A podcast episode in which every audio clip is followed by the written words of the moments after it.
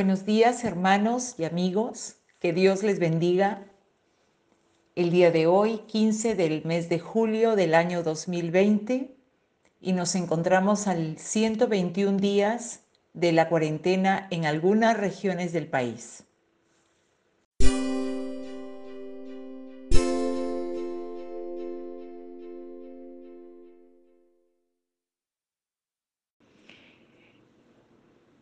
El texto del día de hoy para nuestra meditación lo tenemos en el Evangelio de San Juan, capítulo 2, versículos del 23 al 25, que dice así, estando en Jerusalén, en la fiesta de la Pascua, muchos creyeron en su nombre, viendo las señales que hacía, pero Jesús mismo no se fiaba de ellos porque conocía a todos. Y no tenía necesidad de que nadie le diese testimonio del hombre, pues él sabía lo que había en el hombre. Amén. Son tres versículos, pero como siempre la escritura nos habla acerca de Jesús y acerca del hombre en esta ocasión. Como buen israelita, Jesús subió a Jerusalén para celebrar la fiesta de la Pascua. Es la primera vez que el Evangelio de San Juan reseña la presencia de Jesús en Jerusalén para celebrar una de las principales fiestas judías, como era la fiesta de la Pascua.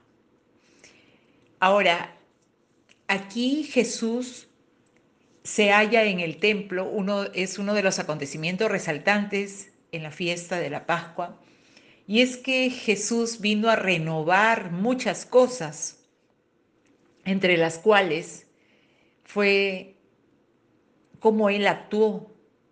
Cuando encontró que en el templo se vendían bueyes, ovejas, palomas, y habían muchos cambistas sentados y haciendo un azote de cuerdas echó fuera del templo a todos, y las ovejas y los bueyes, y esparció las monedas de los cambistas y volcó las mesas.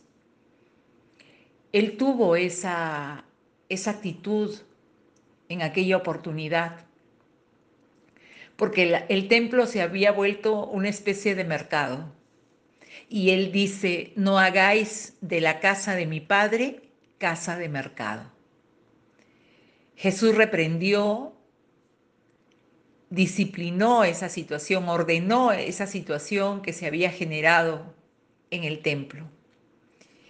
Ahora, este texto que hemos leído nos habla también acerca de Jesús. Dice, estando en Jerusalén en la fiesta de la Pascua, muchos creyeron en su nombre viendo las señales que hacía. Pero Jesús mismo no se fiaba de ellos porque conocía a todos.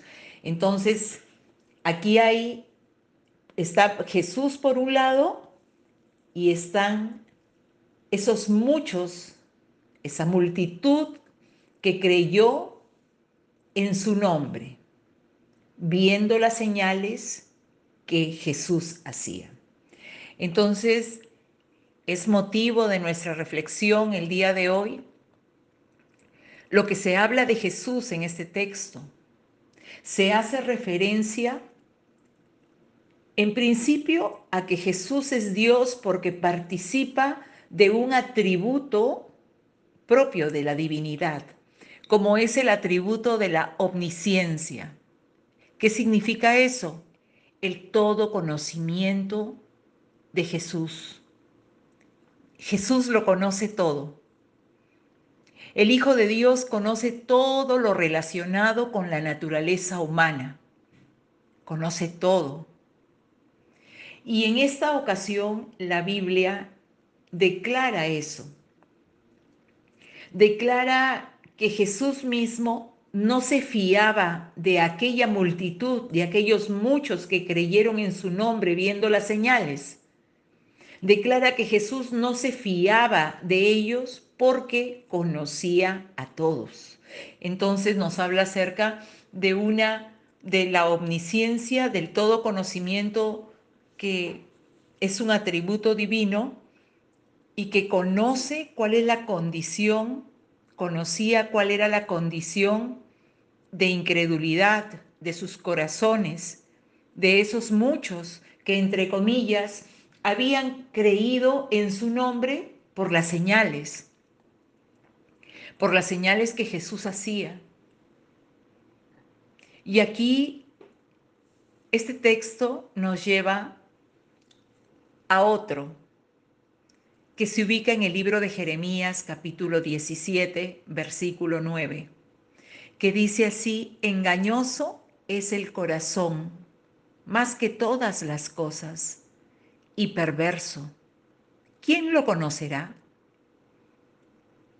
El corazón que es el asiento de nuestros pensamientos y, que, y de nuestras emociones y actúa o, o se asienta la esencia del ser humano es engañoso, así dice la Biblia. De tal manera que cuando nos acercamos a la palabra de Dios, podemos entender, podemos conocer cómo es el corazón del hombre y de la mujer. ¿Cómo es el corazón del ser humano? ¿Es engañoso? ¿Es, es perverso? Así dice la palabra. Podemos ser personas educadas, personas agraciadas, personas aparentemente buenas, pero la palabra de Dios dice que el corazón del hombre es engañoso más que todas las cosas y perverso. La pregunta es, ¿quién lo conocerá? Así dice la escritura. Jesús lo conocía. Jesús conocía la condición de incredulidad de los corazones de esos muchos, de, de esos muchos que entre comillas creyeron en su nombre porque habían visto las señales. Probablemente se habían emocionado. Y se habían emocionado de pronto por las señales que habían visto hacer a Jesús, por aquellos milagros, por aquellos eventos extraordinarios milagrosos que, que pudo haber hecho Jesús, que realizó Jesús cuando caminaba por las aldeas, acompañado de sus discípulos, sanaba mucha gente, calmó la tempestad, aún resucitó a Lázaro. Entonces, esas personas que caminaban tras él, muchos, muchos dijeron haber creído en él porque habían visto las señales. Pero Jesús mismo no se fiaba de ellos porque los conocía. ¿Y qué significa que no se fiaba? No tenía confianza en ellos porque los conocía. Jesús conoce, conocía acerca de la fe de los seguidores. Y tal vez sabía que, y, y conocía, no tal vez, me corrijo, conocía que esa fe era una fe superficial, era una fe del momento, ¿no? Emotiva, emotiva. Porque los, las personas somos, somos emotivas, el ser humano es emotivo, otros más que otros, algunos más que otros.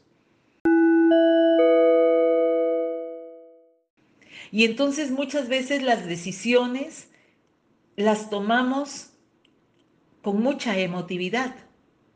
Y como la emotividad es pasajera, entonces duramos poco. Nuestra permanencia es eventual. Y nuestra fe entonces sería una fe eventual, una fe superficial. No una fe segura, con convicción, que permanezca en el tiempo, a pesar de las situaciones. Porque tener fe cuando todas las cosas van bien, bueno, eso es sencillo, es fácil, es fácil cuando todo va bien.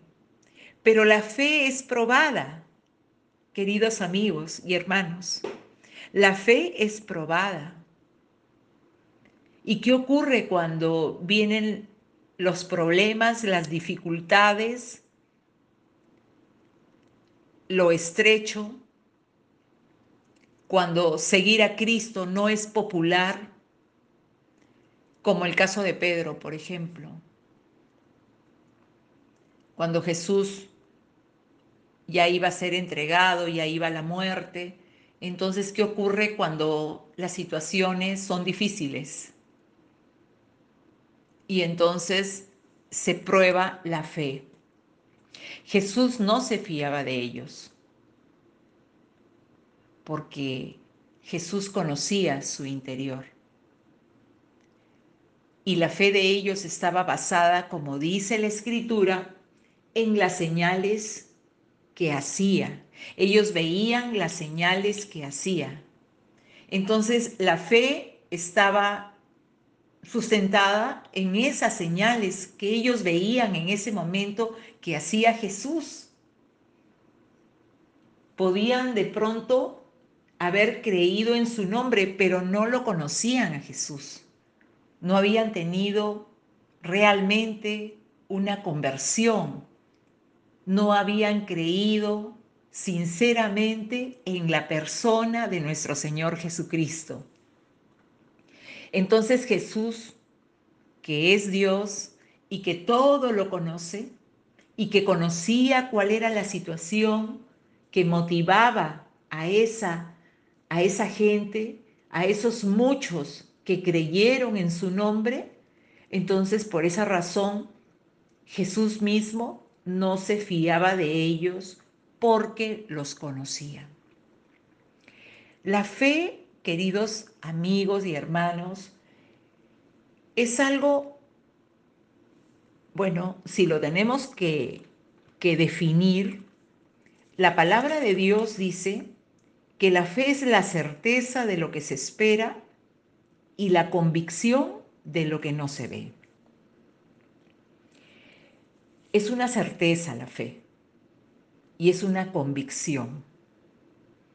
Es una convicción en la persona de Jesús para ser salvos, para ser creyentes.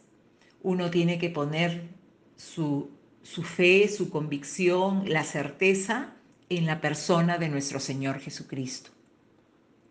Entonces, eso es la fe que salva al creyente. La fe se distingue, la fe distingue a las personas. Por ejemplo, Nicodemo, que fue un fariseo maestro de la ley, tuvo fe.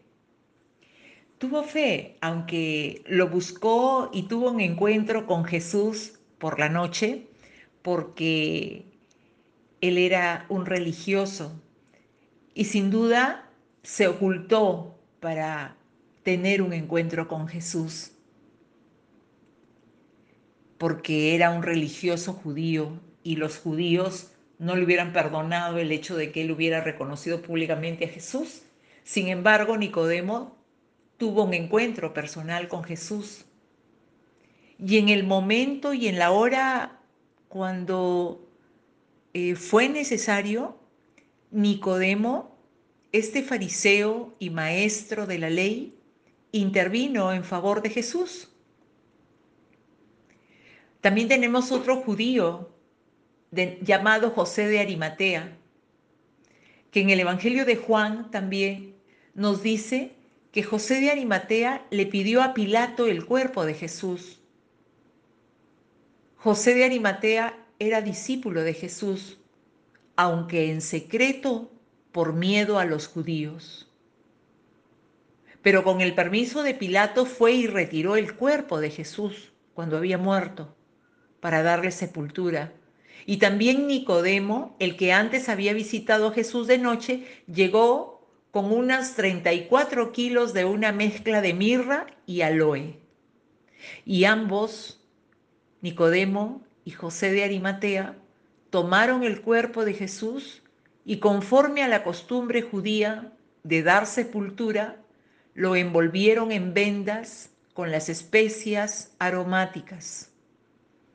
En el lugar donde crucificaron a Jesús había un huerto y en el huerto un sepulcro nuevo, en el que todavía no se había sepultado a nadie.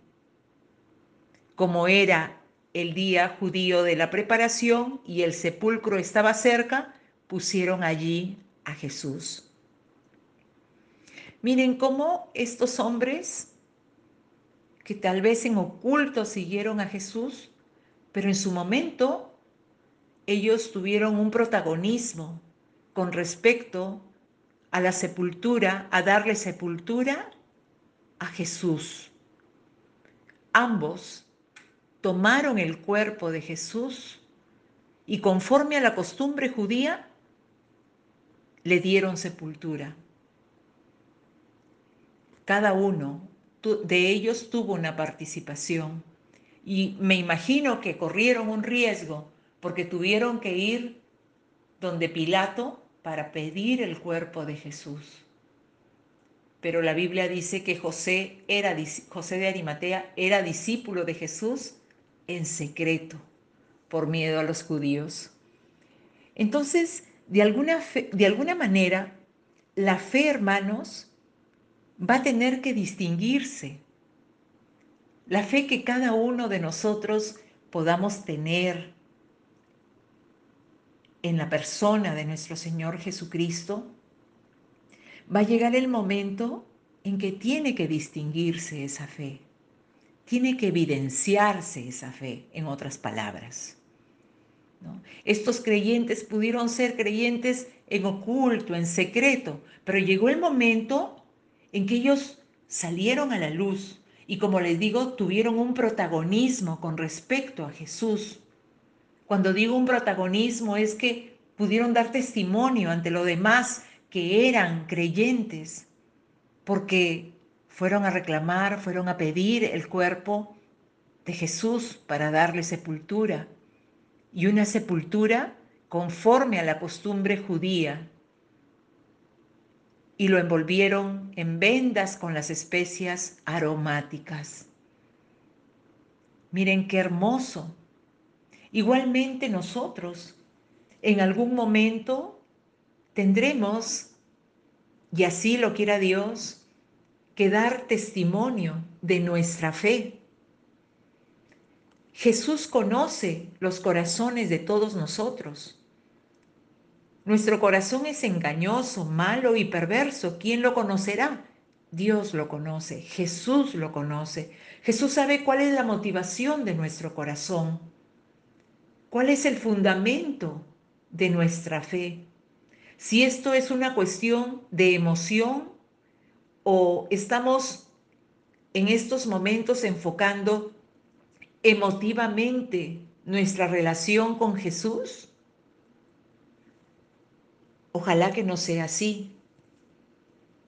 Ojalá y que Dios nos ayude a que no sea así, sino que seamos creyentes que perseveremos en el tiempo, que perseveremos que seamos como estos judíos, discípulos de Jesús, discípulos de Jesús. Porque el discípulo es aquel que camina con Jesús, que está cerca a su maestro. Él es un discípulo. De tal manera que cuando llegue el momento de probar nuestra fe, pues seamos hallados aprobados. Seamos hallados victoriosos, victoriosos, vencedores por la fe. Quiero terminar esta meditación con el texto que el capítulo 12, versículo 1, versículo 2 de Hebreos, que dice así, por tanto, nosotros también, teniendo en derredor nuestro tan grande nube de testigos, despojémonos de todo peso y del pecado que nos asedia, y corramos con paciencia la carrera que tenemos por delante, puestos los ojos en Jesús, el autor y consumador de la fe, el cual por el gozo puesto delante de él, sufrió la cruz, menospreciando el oprobio, y se sentó a la diestra del trono de Dios. Bueno, nos quedamos con esto, con esta reflexión hermosa de Juan capítulo 2, versículos del 23 al 25, y, con, y cerramos con estos dos versículos de Hebreo capítulo 12, versículo 2, puestos los ojos en Jesús. De ahí no debemos quitar los ojos, porque Él es el autor y el consumador de la fe. Miramos a Jesús. Él es el autor y el consumador de la fe. Amén. Hermanos, que el Señor les bendiga y que tengan un excelente día. Amén.